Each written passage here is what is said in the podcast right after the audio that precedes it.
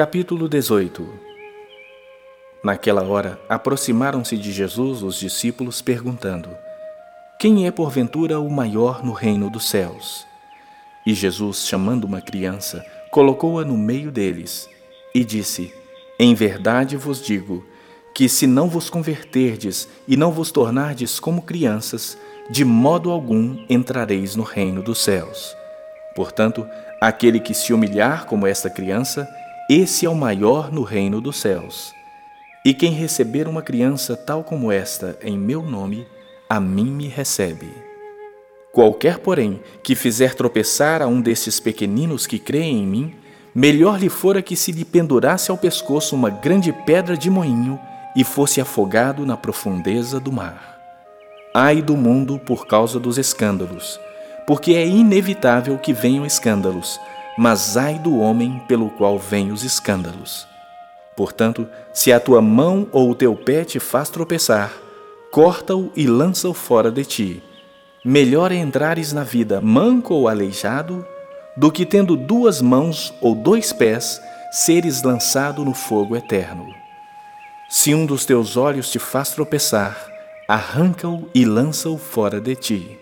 Melhor é entrares na vida com um só dos teus olhos, do que tendo dois seres lançado no inferno de fogo. Vede, não desprezeis a qualquer destes pequeninos, porque eu vos afirmo que os seus anjos nos céus veem incessantemente a face do meu Pai celeste. Porque o Filho do homem veio salvar o que estava perdido. Que vos parece? Se um homem tiver cem ovelhas e uma delas se extraviar, não deixará ele nos montes as noventa e nove indo procurar a que se extraviou? E se porventura a encontra, em verdade vos digo que maior prazer sentirá por causa desta do que pelas noventa e nove que não se extraviaram. Assim, pois, não é da vontade de vosso Pai Celeste que pereça um só destes pequeninos. Se teu irmão pecar contra ti, vai arguí-lo entre ti e ele só. Se ele te ouvir, ganhaste a teu irmão.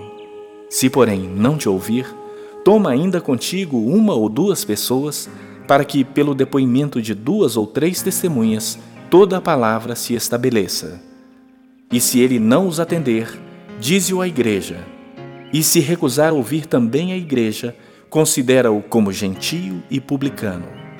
Em verdade vos digo que tudo que ligardes na terra terá sido ligado nos céus, e tudo que desligardes na terra terá sido desligado nos céus. Em verdade também vos digo que se dois dentre vós sobre a terra concordarem a respeito de qualquer coisa que porventura pedirem, ser-lhes-á concedida por meu Pai que está nos céus. Porque onde estiverem dois ou três reunidos em meu nome, ali estou no meio deles. Então Pedro, aproximando-se, lhe perguntou: Senhor, até quantas vezes meu irmão pecará contra mim que eu lhe perdoe? Até sete vezes? Respondeu-lhe Jesus: Não te digo que até sete vezes, mas até setenta vezes sete. Por isso, o reino dos céus é semelhante a um rei que resolveu ajustar contas com seus servos. E passando a fazê-lo, trouxeram-lhe um que lhe devia dez mil talentos. Não tendo ele, porém, com que pagar, ordenou o Senhor que fosse vendido ele, a mulher, os filhos e tudo quanto possuía, e que a dívida fosse paga. Então o servo, prostrando-se reverente, rogou: Sê paciente comigo e tudo te pagarei. E o senhor daquele servo, compadecendo-se, mandou-o embora e perdoou-lhe a dívida. Saindo, porém, aquele servo, encontrou um dos seus conservos que lhe devia cem denários, e agarrando-o, o sufocava, dizendo: Paga-me o que me deves. Então o seu conservo, caindo-lhe aos pés, lhe implorava: Sê paciente comigo e te pagarei.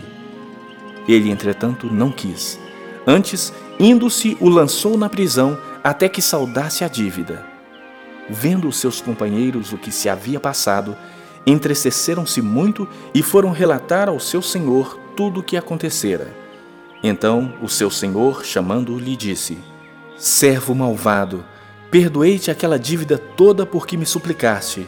Não devias tu igualmente compadecer-te do teu servo, como também eu me compadeci de ti? e, indignando-se, o seu senhor o entregou aos verdugos até que lhe pagasse toda a dívida.